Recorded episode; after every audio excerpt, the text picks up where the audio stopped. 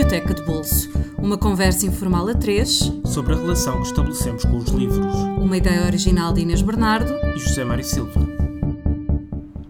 Olá, bem-vindos ao Biblioteca de Bolso, um podcast sobre livros que regressou por estes dias ao Festival Correntes de Escritas na Póvoa de Varzim, um lugar literário por excelência. A nossa convidada desta semana foi uma das participantes na 19ª edição deste encontro, o maior do género em Portugal. Nascida em Buenos Aires, Argentina, Cristina Norton vive há mais de três décadas no nosso país.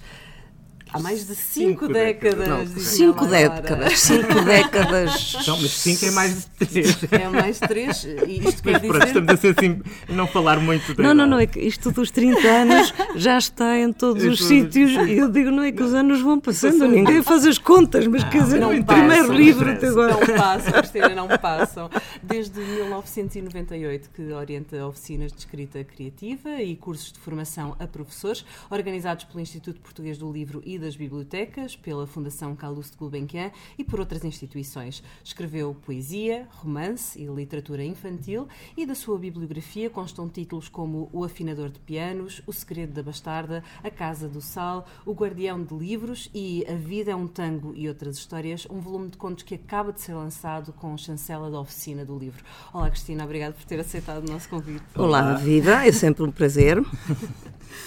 O, vamos começar por um livro que escolheu e que eu fiquei muito contente que tenha escolhido, porque foi um livro que eu li na, na adolescência, era um dos livros preferidos do meu pai, o uhum. Jean Christophe, do Romain Roland, que infelizmente é um livro um pouco esquecido. Uh, as novas gerações não, não tiveram este hábito de ler esta história espantosa de um compositor, que é também uma história de crescimento, de, de chegada à idade adulta. Uh, no seu caso, como é que, como é que descobriu e, e como é que entrou neste universo do Romain Roland? Bom, eu, eu preferia começar pelo princípio. Comece porque, por é, não, porque hum, o, o Romain Roland veio um bocadinho mais tarde. Mais tarde. Hum, eu gostava muito de ler e no quarto que eu partilhava com a minha irmã mais velha, que tinha nove anos mais do que eu, hum, havia uma estante e havia uma estante com livros em francês. Com o meu pai eu falava francês porque ele era polaco e achou que não valia a pena eu aprender polaco porque nunca me ia servir para nada. Hoje lamento imenso, mas pronto, não sou o único caso.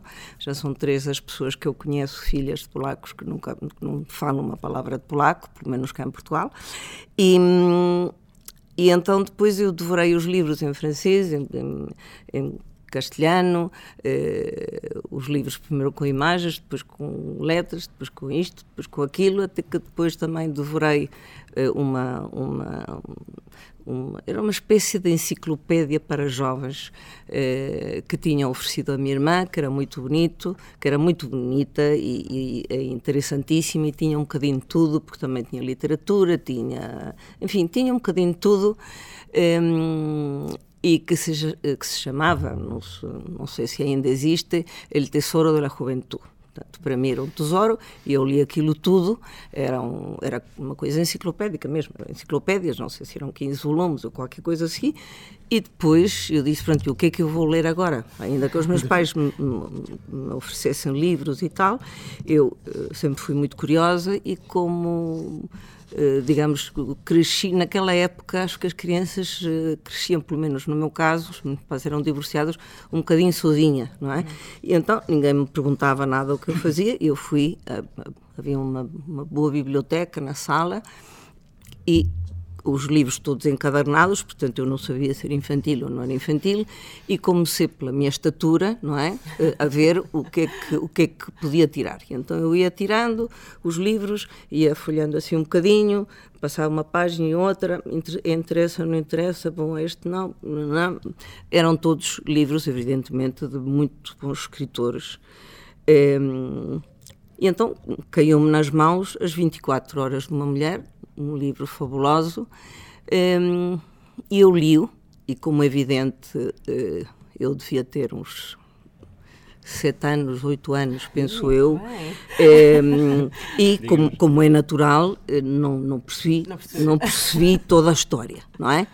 Uh, não percebi toda a história, mas realmente uh, gostei, impressionou-me uh, a maneira de escrever de, daquele escritor, que realmente era, era, um grande escritor.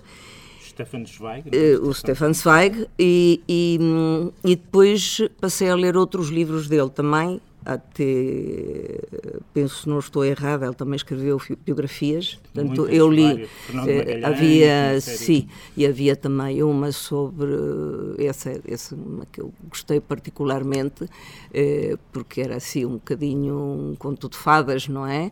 Ainda que houvesse também um diabo lá no meio porque era a, a primeira mulher Desirée que foi a primeira mulher do, do Napoleão o, o, o romance deles e tal, etc, etc.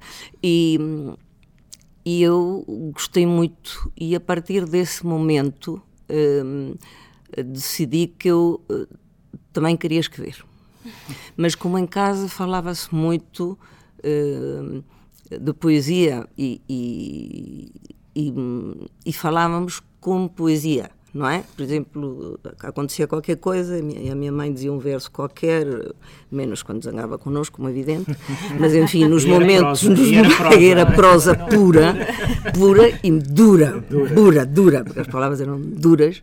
Eh, enfim, quando não, quando não voava um sapato, quando nós batemos a porta da minha mãe, porque, porque não a tínhamos visto para ir há três dias e ela estava a dormir, então abríamos muito devagarinho, assim, com a minha irmã à porta, eu era mais pequenina, era mais alta, punhamos assim o nariz e de repente voava um sapato e, eh, bom, enfim, Sim. percebíamos que não era realmente o momento ideal. Não era a hora certa. Não era a hora certa e pronto, tínhamos que ficar à espera que a mãe nos, nos falasse, era assim. E, e então eh, decidi começar a escrever e, e posso até contar uma pequena história que aconteceu. A minha mãe tinha uma amiga eh, que às vezes vinha tomar o chá eh, lá à casa e uma das vezes trouxe o filho. Eu nessa altura tinha oito anos, ou nove, ou qualquer coisa assim. O filho era muito bonito, mas devia ter aí 20, não é? E eh, como a minha mãe e a mãe dele estavam a conversar, ele hoje evidentemente percebo que foi por educação e por simpatia, minha irmã não estava, portanto quer dizer, começou a falar comigo. E começamos, estranhamente, a falar de livros, do que eu estava a ler e não sei o que. Ele deve ter ficado assim um bocadinho surpreendido. E então eu perguntei-lhe o que é que ele fazia. Disse, ah, eu, eu escrevo às vezes, gosto de escrever. Ele disse, eu também. E, e pronto, e fiquei apaixonada, mas até a última célula eh, dele, chama-se Diego, eu tentei convencer os meus dois maridos de que a cada filho que tive de chamá-lo Diego, ninguém quis, ninguém, ninguém aceitou, porque bom, o meu marido, o último com quem estou casada há 40 anos, disse que não porque havia um Diogo Diogo Cão, qualquer coisa, havia um Diogo qualquer que era um grande gatuno, não, o não, ah. um que era gatuno, o Diogo qualquer coisa. Bom, se, não, se calhar é mentira, mas ele confessou-me que havia um gatuno muito famoso, sim, muito famoso, que se chamava Diogo, portanto, nem pensar, e o outro, como era estrangeiro, disse que não conseguia, não conseguia pronunciar o nome, mas enfim, pronto, porque eu inocentemente tinha contado esta história da minha primeira paixão, e então hum, escrevi-lhe uma poesia muito, muito, que para mim era extraordinária na altura, eh, porque, porque, pronto, porque mostrava os meus sentimentos para aquele, para aquele rapaz que, enfim, com quem eu pretendia, como é evidente, casar, eh, como era natural, evidentemente, não é? E então eh, o que acontece é que esse pequeno poema vinha com um enorme, só reparei um ou dois anos depois, com, com horror, não error, mas com horror gramatical. Mas não faz mal porque rimava, portanto, quer dizer, rimava. Então, o poema... o poema. Não, não, não, mas não. o poema era assim, não, nem pensar, porque, aliás, ele nunca mais apareceu lá em casa. Deve ter dito a mãe uma chumbada, vocês ficam as duas de conversa e eu tenho que ficar com a, criança, com a criança, com a criança, coisa que eu, mas, mas vivia. permaneceu na memória. Ah, completamente, completamente. Até que, por acaso, é engraçado, várias dezenas de anos depois, a minha mãe disse: Olha, sabes quem é que também escreve e publica? O Diego, lembro-te então não vou lembrar do Diego, não me lembro Diego. do Diego. Só que pronto, eu, para mim passaram uns anos e para ele também, Exato. e aquele encantamento já, já não é, já não é bem, bem o que era. Mas o poema era muito engraçado porque era assim, eh, com oito anos, não é, Fernando? El amor es un problema que todos quisieran tenerlo, pero quien ya resolvido lo tiene, quiere volver a tenerlo. O sea, péssima eh, gramática, porque não se diz resolvido, se diz resuelto. Em português vocês dizem resolvido, mas em, em espanhol não. E eu achei que era assim o poema. É? O poema foi o primeiro poema que escrevi e, e, ainda bem que não, não, não segui no mesmo, no mesmo, no mesmo caminho. Mas essa vontade e então, de escrever nasceu com, com o Zweig, com a descoberta do... De, do Zweig, mas sobretudo com amor. Ah, foi, eu, foi a primeira coisa então, que eu escrevi. Sim, eu queria escrever, não, porque eu gostava tanto de ler, que eu dizia, eu gostaria algum dia de poder escrever assim, não é? Ou de poder contar as histórias assim. E como eu era meia filha única, digamos assim, porque a minha irmã está a ver nove anos de diferença, é enorme. É Quer dizer, enquanto sim. eu tinha oito anos, ela tinha 16, já namorava, não sei quê, depois acabou universo. por casar com, com, o namorado, com o primeiro namorado que teve e viver até, enfim, até a morte de um e do outro. Um, e, e, e, eu estava num universo mais, eh, mais meu, muito meu, eh, daí que eu brincasse muito sozinha, eh, fazia eh, fazia, bom, além das de, de, brincadeiras, porque não havia evidentemente todos os jogos que há agora, não é? Um, por isso inventava jogos, inventava personagens, fazia teatrinhos para mim própria e pronto, era tudo. Eu era a que falava, a que via, a que fazia, enfim. A dramaturga, eh, a, atriz, a, dramaturga, atriz eh, fazia tudo. Não, fazia assim uns fantoches com, com, com papel, na altura fazia hoje em dia já ninguém fazia essas coisas, mas era com papel de jornal, Sim. farinha com, com água que é para fazer de cola e depois pintado por cima e depois o, o punha-se uma coisa de papel higiênico no meio que é para poder pôr o dedo e tal, e não sei o que. Isso, isso fazíamos, surgir, não é? claro, não, mas isso fazíamos nos dias de chuva e tal, quando não brincava com as minhas primas e primos, porque isso tinha muitos da, da minha idade e, e, eu era muito muito Maria Rapaz era muito Maria Rapaz e então fazíamos assim brincadeiras um bocado menos menos suaves mas voltando à literatura um, numa altura um, o meu pai, como eu tinha família em Paris, eh, achou, pensou, eh, porque lhe tinha corrido bem um negócio, uma fábrica ou qualquer coisa assim no género, e achou que o melhor que podia fazer pela filha dele era eh, mandar-me interna para um colégio muito bom na Suíça. Agora, eu tinha, na altura tinha 12 anos, não é? E eu não disse nada. Meus pais estavam divorciados, a minha mãe disse: Pronto, eu vou com ela e vamos ver.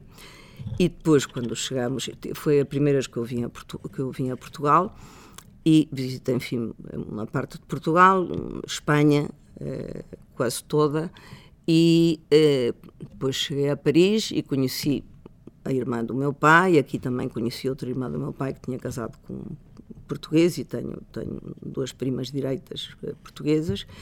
E, e quando chegámos a Paris, entre a minha mãe e a irmã dele, convenceram o meu pai que mandar-me para um colégio interno era completamente fora de questão.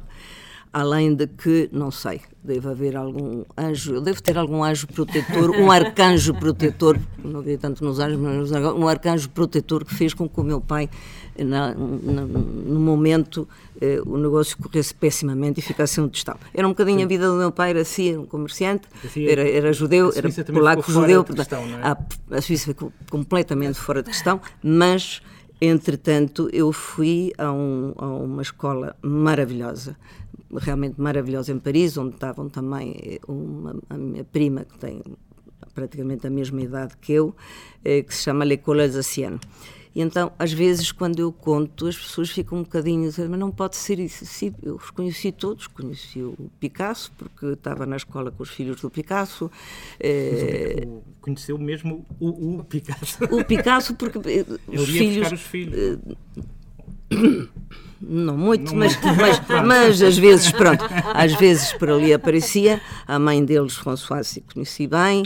Eh, depois conheci o Gerard Philippe também, que ia lá e que eram todas as miúdas. Eram, assim, ah, um ator fabuloso, ainda por cima lindíssimo. Eh, o Yves Montand, ah, enfim, eh, digamos que a intelectualidade e os bons escritores, conheci muito bem o Jacques Prévert, o Pierre Prévert, grandes pintores, enfim, digamos que a intelectualidade das pessoas eh, que pensavam, que pensavam e que liam e que se interessavam pela arte, mandavam os filhos a essa escola. E pronto, eu entrei lá e então eu gostava muito de ler, líamos muito e muitas vezes emprestávamos os, os livros, não é? Uns aos outros, e não sei o quê. E eh, quando decidimos que realmente que ficávamos lá em Paris, eh, a minha mãe tentou alugar, porque entretanto estamos em casa da minha tia, eu em casa da minha tia, a minha mãe em casa de uma amiga, e tivemos a sorte, digamos assim, de encontrar um apartamento que eram os grandes amigos, os amigos da minha mãe, que iam por um ano para outro país qualquer. E eh, já agora, dizem, em vez de fechar o apartamento, alugámos a um preço. Não sei se o apartamento pelo menos fica ocupado. E, para a minha grande alegria, quando chegamos ao apartamento, digamos que a parede da sala, não é? Era toda Coberta de cheia, coberta de livros. Maravilha. Portanto, isto pa- que para paraíso, mim é? foi, não, foi um paraíso. Eu disse assim, eu, se for preciso, durmo aqui. Quer dizer, foi já a entrada, eu durmo aqui. A mãe disse, não, não, temos um quarto, tá, temos dois quartos e tal. E pronto. E eu adorava, e foi uma altura em que me deu, continuava a ler muito, mas também a pintar. Eh, ainda que não, não soubesse, mas fazia quadros abstratos e enchia a cozinha de papéis eh, de noite, não é? Era o chão e todos os móveis da cozinha cheios de pinturas. eh, e, e pronto, era Foi- o que eu, o que eu gostava de fazer. E então, nessa biblioteca, exatamente, nesse, nesses estantes, entre vários outros livros que li, deparei-me com, já não me lembro se eram sete ou nove volumes É na por aí, altura. ou- sim, Eh, em- eram, grandes, eram, mu- eram muitos volumes. Mas eu devo dizer que o João apaixonei-me pelo, pelo autor, apaixonei-me pela história, pela história do João Christophe. E uma das coisas que achei engraçado, porque quando em geral eu falo do João Christophe, eh, ninguém sabe do que, do que é que estou a falar. E foi giro falar contigo e dizermos, ai, mas era um dos livros que o meu pai gostava muito. e que eu disse, que bom, porque até agora a única pessoa que eu conheci, que conheci, enfim, porque falei do tema, que tinha lido o João Cristóvão, era o Rui Zinck. Eu dizia, pronto, ninguém conhece, ninguém sabe, Roland paciência. Foi prémio Nobel da Literatura. É um, é um escritor. Sim, mas penso que não, não está traduzido em português, ou sim? Está, está. Há Ou uma- esteve, se calhar. Esteve, não sei se Ah. era da Livros do Brasil. A edição que eu li era da Livros do Brasil.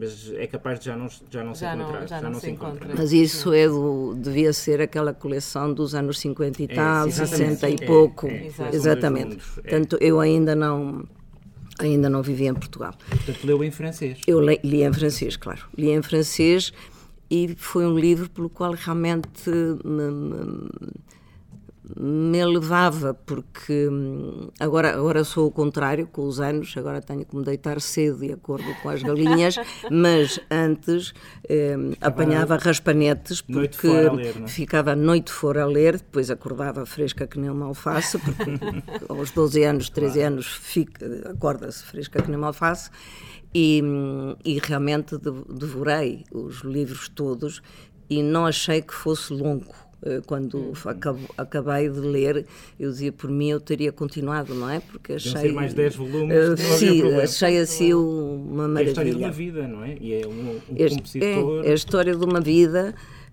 talvez eu gostava, se calhar. é? Porque ele escreveu a biografia do Beethoven no Roma Roma. É, é possível, mas não é bem, não é bem. Mas agora que me diz isso é engraçado porque eu, eh, considerando e devidas as, as, grandes distâncias que há em todo o sentido entre Beethoven e eu, um, o Beethoven dizia que ele fazia grandes passeios pela floresta, não é?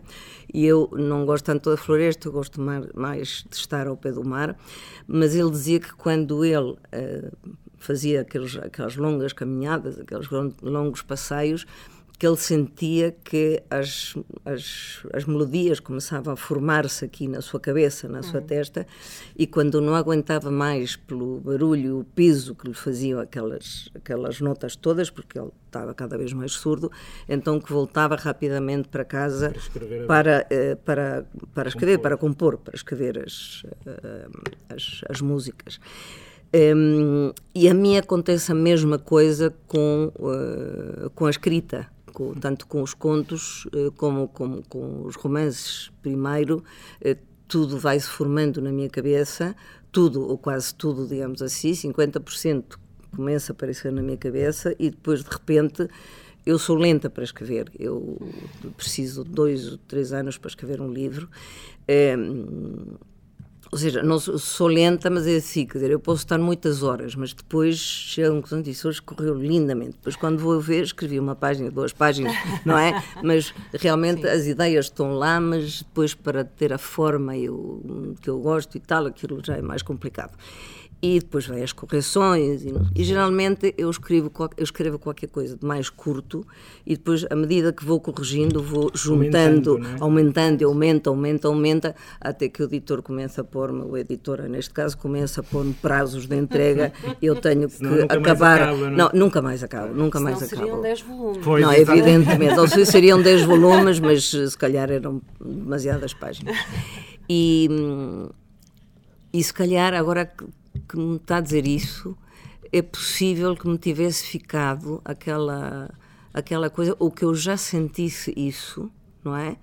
é porque eu continuava a escrever coisas que perdi, eu perdi, desgraçadamente perdi esse, esse, esse, esse diário que eu tinha, e, e, hoje em dia tenho imensa pena, não evidentemente para publicar o que eu escrevia com aquela idade, 12, 13 anos, mas porque hum, eu enfim, quem vive em Buenos Aires, na Argentina, e vivíamos muito virados para tudo o que era a cultura francesa, o espanhol, a inglesa. Eh, devo dizer que portuguesa pouco. pouco. Eu não, nunca tinha lido um livro em português, uhum. até, ou de um autor português eh, nessa altura, não, não havia, não se publicava.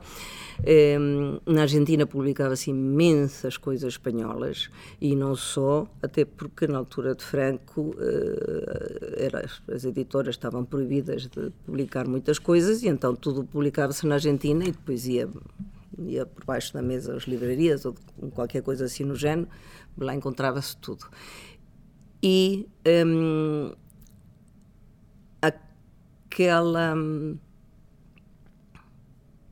perdi-me, que é uma coisa Muitas vezes o meu raciocínio estava certíssimo, era brilhante, eu estou convencida que era brilhante. Da, da, associação que eu estava a Ah, da associação, o, o Beethoven, exatamente, do, do Beethoven, porque provavelmente eu já nessa altura, que escrevia umas coisinhas, cara a cá, não sei, pronto, escrevia uns, uns poemas, uns, uns umas coisas, uh, os continhos e não sei o quê, e, agora já me lembro, aquele diário porque quando eu cheguei a Portugal e a Espanha eh, e mesmo a França, eu disse: agora é que eu estou no terceiro mundo. Eu vim do primeiro mundo, isto aqui é o terceiro mundo. E então o meu, o meu diário chamava-se uma viagem pelas Índias europeias, porque sempre diziam que eu vivia num país de índios, não é? Sim, eu sim. dizia, não, isto aqui é uma coisa tremenda, porque eu via crianças descalças, via pessoas com fome, via, via imensos mendigos, eu me lembro que havia assim umas pessoas que tinham uma espécie, não era bem uma cadeirinha, era uma coisa, com um tabuleiro à frente, suportado por qualquer coisa, e que vendiam, lembro-me em Espanha perfeitamente, a minha mãe não fumava, um, o meu pai também não, quer dizer, em casa ninguém fumava, mas eh, chama, chamava-nos a atenção ver o que, que, o senhor vendia. E então, por exemplo, o senhor vendia um cigarro, hum. não é? Uhum. Um cigarro e um fósforo, não é?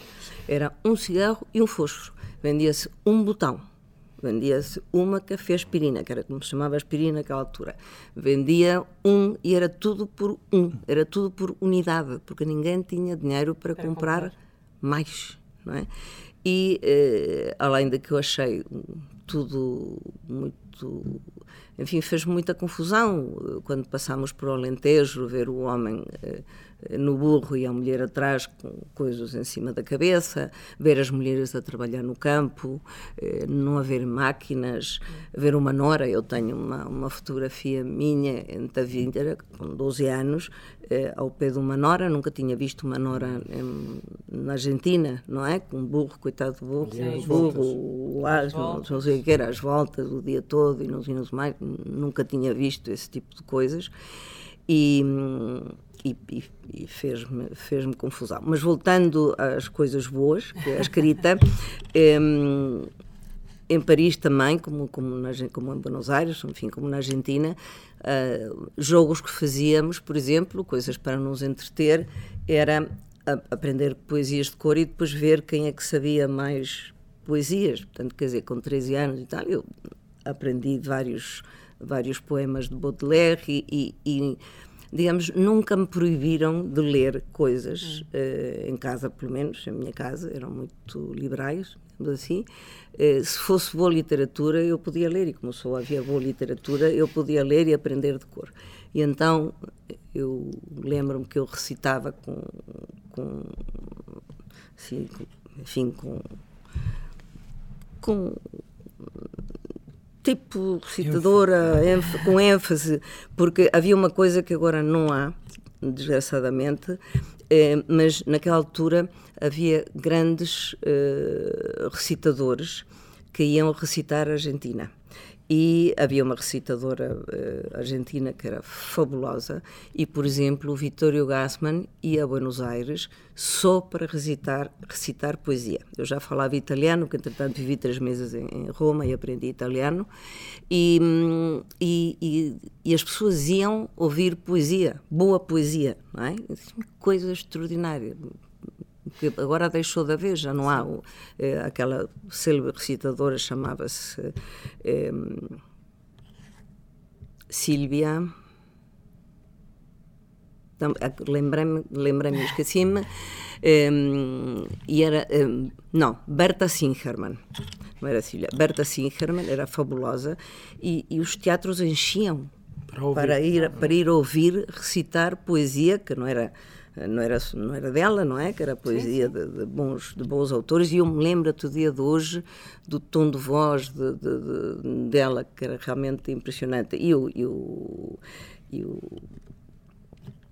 e o Vitório Gassman também, e o Lorca. O Lorca também foi outra das minhas grandes paixões e, e, e, e via-se num, num, num, diário que eu tinha, umas coisas, ainda tenho algumas coisas em que eu posso dizer eh, ao ler as poesias que eu escrevia, os contos que eu é- escrevia, o que, que não? O, não, o que que eu estava a ler nesse momento. Neste Pronto, aqui era Lorca puro, era sim, Lorca Tucraché. Isto aqui, como é, é evidente, isto foi Alan Poe. É, aqui, o dos contos, não é? Isto aqui foi hum, fulano.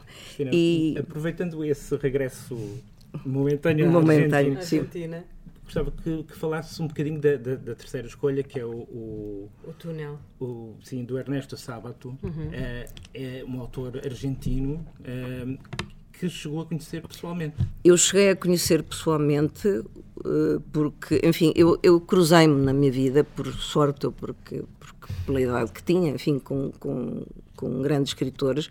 Quando eu vivia em Paris, por exemplo, eu ia muitas vezes almoçar à casa da minha tia porque ficava perto da escola e tal, e nós vivíamos mais longe, e uh, cruzava-me com o Cortázar. Uhum. Uh, só que, pronto, eu era nova, adorava os contos de Cortázar, e mesmo depois, quando fui estudar na Universidade de lá, quando fui a Sorbonne lá, também cruzava-me com ele. Mas ele era um homem muito alto e em cima daquela, no topo daquela altura não é? toda, não, ele tinha uma cabeça de menino, de, de, de criança, Sim. não é? Então, um corpo gigante. Um corpo gigante e uma cara de criança. E mesmo com o passar dos anos continua a ter aquela cara de criança. Uns olhos grandes. E eu é? não tive coragem de falar. E depois que ele morreu, fiquei tristíssima porque disseram-me que era a pessoa mais afável do mundo. E se eu dizia que era argentina e que não sei o que, não sei mais, convidava-me logo para a casa dele para beber um mate e recitar poesia e coisa e não sei o quê, e contar uma contos. Perdida, uma, é? uma oportunidade completamente perdida mas hum, já era um bocado mais crescida. Depois voltei à Argentina porque fiquei na Europa mais ou menos eh, um ano e meio ou qualquer coisa assim. Fiz um ano neste liceu francês em Paris e depois estive em Roma e depois estivemos, em, pronto, tivemos assim a fazer umas viagens. Um, e depois, claro, quando voltei à Argentina, um, chumbei o ano porque os estudos, os estudos, apanhei o ano ao meio, portanto sim, já não sim. Já não dava muito, mas enfim, acho que não perdi nada porque hum. ganhei muito noutras coisas.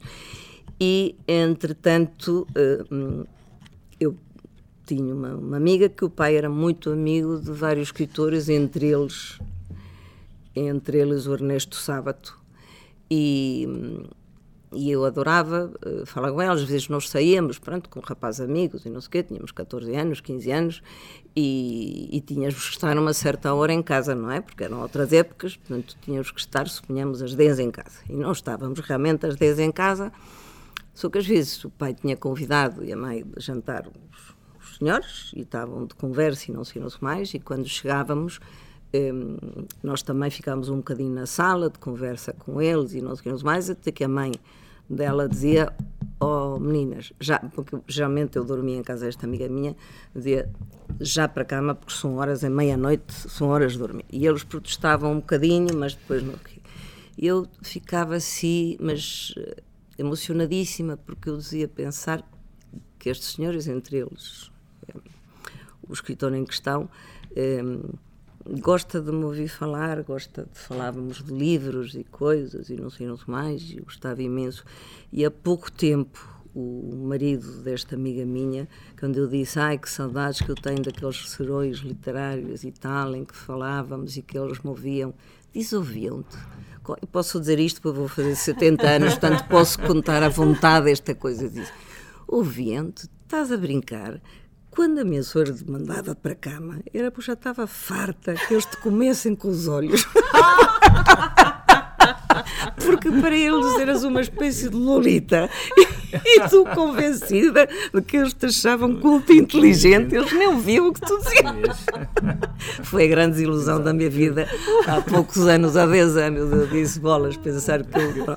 Bom, mas não deixei de, eh, de gostar imenso de, eh, dos livros dele e eh, tudo o que o Sábado escreveu acho maravilhoso, assim como tudo o que o Cortázar escreveu acho maravilhoso, menos a mas isto sou eu, menos o que ele tentou, uh, tentou fazer, que foi escrever um romance. Eu acho, que, eu, uh, o, eu acho que realmente, não sei como é que vocês chamam, eu chamo Rajuela, uh, como é que se chama em português? O Jogo do Mundo. Ah, o Jogo do Mundo, pronto, o Jogo do Mundo, acho, quer dizer, é, li, sim senhor, gostei, mas não troco o Jogo do Mundo gostei, por, muito, por nenhum dos mais, contos, sim, nenhum dos contos dele. Ele era, ele era principalmente um um grande contista. Uh, o Sábato era um grande romancista e ele, uh, e contista também, e ele uh, tem neste livro que estamos a falar, tem uma parte do livro uh, que se chama Informe sobre Ciegos, não sei, Informe sobre Cegos, relatório, o relatório, relatório sobre, relatório sobre cegos. E então acontece que ele inventa ou cria, enfim, uma, um, um, território especial para cegos, porque como eles não precisam de luz, então eles andam debaixo da terra e por isso que em, em, geral, ou pelo menos antigamente, quando eu era mais nova, os cegos eram sempre, tinham sempre a pele muito branca, eu não sei porquê, eram sempre muito brancos e tinha assim um ar um bocadinho especial.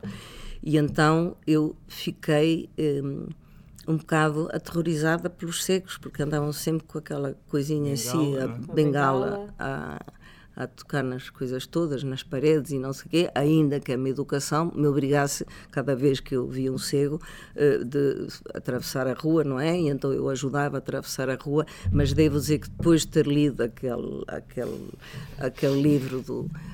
Do, do sábado? Do sábado, do Ernesto Sábado, um, fazia-me imenso o toque, não é? Tocar assim, eu, eu sentia quase que debaixo daquele casaco, debaixo daquela coisa, que haveria uma pele viscosa, porque era o que ele, era o que ele, aquilo estava tão bem escrito, tão bem escrito, que eu penso que não fui a única pessoa a reagir assim, coitadinhos os cegos não tinham culpa nenhuma, mas realmente é? um poder horroroso, aquela, aquela, aquela, aquela parte é horrorosa e não me esquecia do dia de hoje. E hum, e realmente eram eram grandes, grandes escritores. Também o, o, o Borges um, também tem contos muito bons. Eu pessoalmente não gosto da, da, da não adoro a poesia dele. Eu sei que os poetas vão me matar por dizer isto, mas eu sou argentina. já com a arma sou argentina, sou argentina e posso dizer o que me apetece nos meus claro, conterrâneos. Claro. Não, mas o que acontece é que nós, hum, na minha época, enfim, já, já éramos adolescentes, éramos eh, completamente contra o Borges. E, o, e dizíamos que ele tinha um complexo de Édipo com a mãe, e provavelmente sim, tinha, sim, porque a mãe era uma coisa, uma coisa assim, tremenda, dominadora e coisa. Hum, e então recusávamos ao ler Borges as pessoas aqui ficaram muito admiradas como eu só tinha lido Borges a partir dos 20 eh, anos ou qualquer coisa assim, que não era possível. Eu tinha lido todos os autores argentinos, latino-americanos, eh, franceses, ingleses, espanhóis, nunca tinha lido Borges. Quer dizer, aqui em Portugal não entrava na cabeça de ninguém. Eu disse, não, eu não, não li. Até que um bom dia ehm, fui, a, fui a Barcelona e uh, pronto, a coisa um bocado comprida e tal, e não vou contar toda. E um, o que é facto é que me mandaram uh, falar com, com, com um rapaz da minha idade na altura, ou tinha um ou dois anos mais, que hoje em dia é jornalista e, e escritor, que é Benço, e eh, onde diz, olha, porquê é que não vais a esta feta literária, que era uma revista eh, fundada por um Namuno que existia nessa altura, porque eles vão lançar um número, vão lançar, eh, se calhar eles publicam qualquer coisa, poemas não sei, mas se calhar um conto teu, se for inédito, não, não pode ser mais inédito, quer dizer, este conto não, há, não foi publicado em parte nenhuma. Eu já tinha publicado cá em Portugal algumas coisas, mas não esse conto, tinha escrito recentemente. E, e então chego a esta feita literária e alguém deve ter dito: olha, está aqui uma rapariga argentina que vem com um caderno, com uma pasta, com umas coisinhas e não sei o quê. E o diretor achou graça e disse: manda entrar, vamos ver.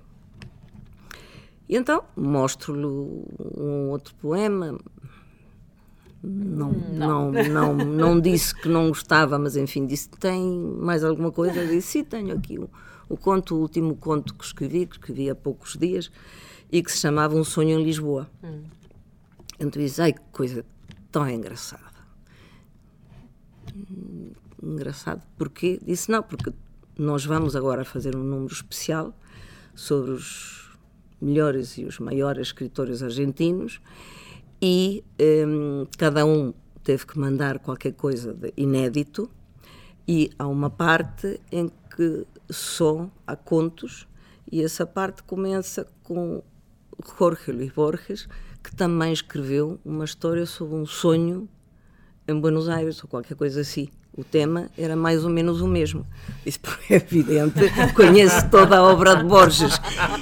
E eu disse: Não.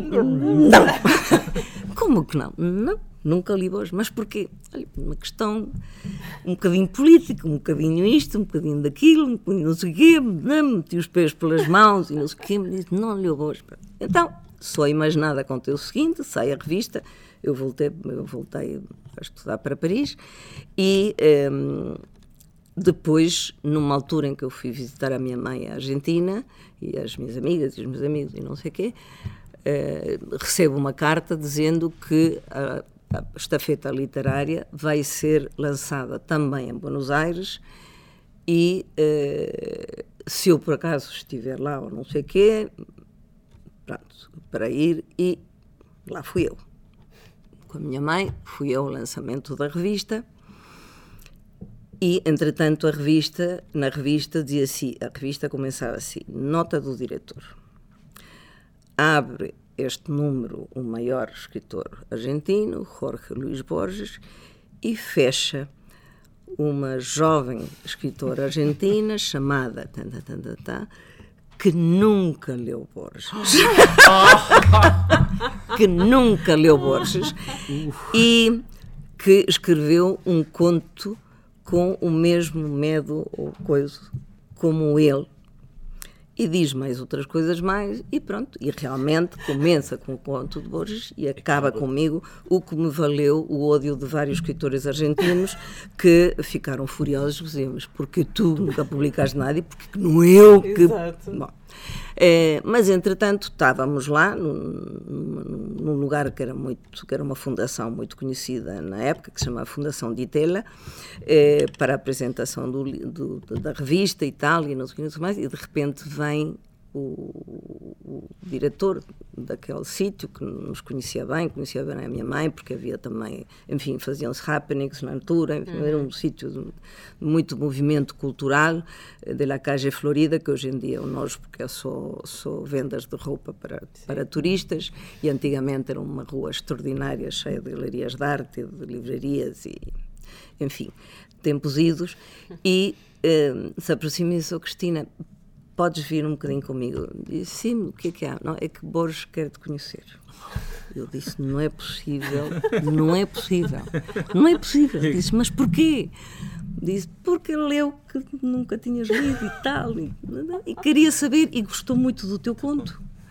E então queria, queria falar contigo, queria conhecer-te. Lá vou eu, apresenta, não sei o quê, ele já estava cego. Um, apresento não sei o quê, e diz assim: olha, eu queria pedir-lhe, se não se importa, tem mais coisas escritas que me possa ler? Sim.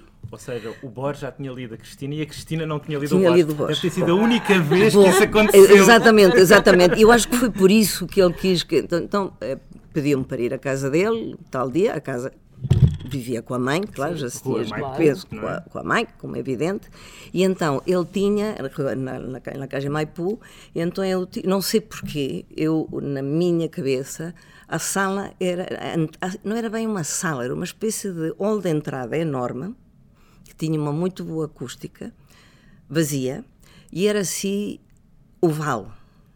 Eu imagino como uma sala oval, mas despida tinha, claro, o retrato da mãe, coisa não sei o quê, mas não tinha nada. E então o Borges esperava-me sentado numa cadeira, numa ponta aí, e pediu-me para eu ficar em pé na outra ponta e ler. Bom, como é evidente, eu comecei a suar. As pernas tremiam, a voz não, quer dizer, não me saía. E não sei o quê. E ele Olha, ele foi de um charme, de um encanto, porque eu achava que era um. Não, não, nem queria saber, nem queria saber dele. Eh, que me conquistou. Não, conquistou-me por completo. Conquistou-me por completo. E foi muito engraçado porque ele, sendo cego, ou seja, invisual, uhum ele uh, foi vidente comigo, foi engraçado porque ele disse-me assim, eu li vários contos, várias coisas que tinha escrito e não sei o quê, e ele me disse, sim senhor, sim senhor, é muito bom, mas falta-lhe madurez. Diz então. Maturidade. Maturidade. maturidade. Desculpa, madurez em espanhol. maturidade. Falta-lhe maturidade, o que é natural à sua idade e tal. E, tal, tal, tal. e então vou-lhe dar um conselho para toda a vida, que é o seguinte: não queira publicar já eu, pois é, já me tem pedido muitas vezes, até quando eu tinha 11 anos, 12 anos, já quiseram publicar as minhas poesias e eu não quis, porque achei que não tinha bem idade, que era ridículo. E, um, e agora também publicar e tal, mas não me sinto assim muito conforme. Disse: não, não, não, não. Disse: não, não, não. Eh, para mim, a idade ideal para Cristina começar a publicar, e aí sim que vai publicar como escritora já madura e vivida e isto e aquilo e não sei o quê, porque não é só a cultura, também precisa de vivência, etc, etc, vai ser à volta dos 45 anos. E eu disse, está bem. E depois eu pensei, velho louco, que vou esperar até, então, ser, até ser caquética, porque para mim, claro, com 20 anos, 45 anos, era completamente caquética. Eu disse, pronto, o homem não está bom. Depois eu voltei a ver cá em, em Lisboa, quando ele veio cá, mas já com a Maria Kodama, e, e, e, e pronto. E não sei se ele me lançou um feitiço, é provável, não é? Que ele tivesse aquele dom, Exato. porque realmente eu, por circunstâncias da vida, porque me divorciei, tinha dois filhos e tinha que trabalhar muito, uhum. e porque isto e porque aquilo e que não sei o mais, escrevi o meu primeiro romance e publiquei o meu primeiro romance exatamente com essa idade. Pronto, e esta é a minha história com o Borges. Que era, que era cego e profeta. E profeta. É e, e, não, e vou dizer uma coisa que eu nunca imaginei. Tinha um sentido de humor que eu fiquei lá, em vez de ter ficado, suponhamos, meia hora ou Sim. uma hora, como era suposto, Sim. ficamos a rir às gargalhadas, mas as gargalhadas. Eu não sei se fica duas horas, três horas em casa dele, não é? Foi, provavelmente até, o maio, até maio o chamar para lanchar, ou para jantar, ou para tomar banho, ou coisa assim, género. Mas eh, foi, assim, foi assim uma experiência. Eh, maravilhosa, maravilhosa. Nós é que também enfeitiçados com a conversa da Cristina já passámos o, ah, o já nosso Ai, tempo. Já, não há problema, não há problema nenhum. Vamos dizer aos nossos ouvintes que quem quiser procurar 24 horas na, na vida de uma mulher de Stephen Zweig tem várias edições em português, esgotadas. Uh, encontramos uma em português do Brasil por cerca de 2,5 euros. Jean-Christophe de Romain Roland neste momento não tem nenhuma edição em português, poderão talvez encontrar as edições da, Livros do Brasil em algum alfarrabista ou encontrá-lo em inglês uh, ou francês no Book Depository, uh, o nosso site de preferência, de preferência, de preferência sim, sim. em francês. E o túnel de Ernesto Sábato está infelizmente indisponível em Portugal, mas poderão. Uh, está esgotado, aliás. Já foi publicado, Já foi publicado, mas está esgotado. Poderão também procurá-lo. Quando procurarem o do Steven Zweig, podem procurar também o, o, o, o, túnel. E também Para... Cortázar, e também Borges. E também Borges. Tudo. Sim, mas isso o Borges está publicado cá em Portugal. E os livros da Cristina também, claro. Para a semana regressamos. Até lá, sigam-nos nas nossas redes sociais, em facebook.com.br Biblioteca de Bolso e ouçam-nos através do SoundCloud e do iTunes. Enviem-nos mensagens, deixem-nos comentários. Não se esqueçam das estrelinhas, ajuda outros ouvintes e outros leitores a encontrar o nosso podcast. Uh, Cristina, muito obrigada por ter vindo. Muito, Não, muito, muito obrigada eu. Gostei imenso. Desculpem se falo muito. Não, mas mergulhou nas memórias, não é? Quando uma pessoa mergulha nas memórias, depois não sabe onde vai parar. É, exatamente, exatamente. Não, foi muito, foi muito giro, foi muito simpático. Muito obrigado. Foi muito bom, foi e muito muito bom. Para quem nos ouve, até para a semana com um novo